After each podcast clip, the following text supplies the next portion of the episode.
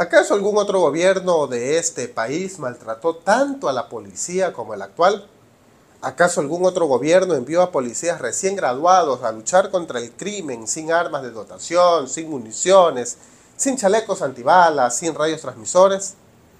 ¿Acaso algún otro gobierno envió a los policías a una jurisdicción sin ni siquiera garantizarles dónde dormir?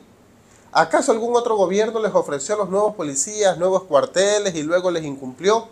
¿Acaso hubo algún otro gobierno que actuó peor que el actual con la institución policial? Nunca antes la Policía Nacional había sido tan maltratada como ahora. Es la más grande deuda de un gobierno hacia una institución estatal. Si la principal fuerza de choque contra la delincuencia está raquítica, ¿cómo se pueden esperar resultados eficaces contra el crimen organizado?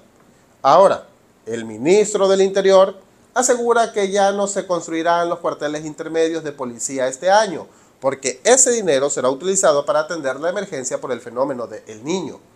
No obstante, el gobernador de El Oro lo contradice, pues asegura que el presupuesto para esos cuarteles intermedios proviene de un crédito internacional y a ello se suma el aporte de la empresa privada. Al margen de esas contradicciones inoficiosas, los hechos predominan.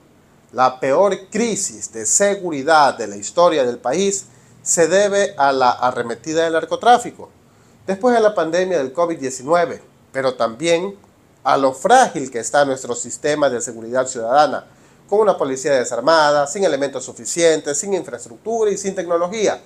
En paralelo, no hay una videovigilancia apropiada, con cámaras dañadas o sin conexión, es decir, existen una serie de responsabilidades directas del régimen que no han sido atendidas de forma oportuna. Entonces, no se puede permitir que se busque en terceros la culpa de por qué estamos tan indefensos o tan inseguros.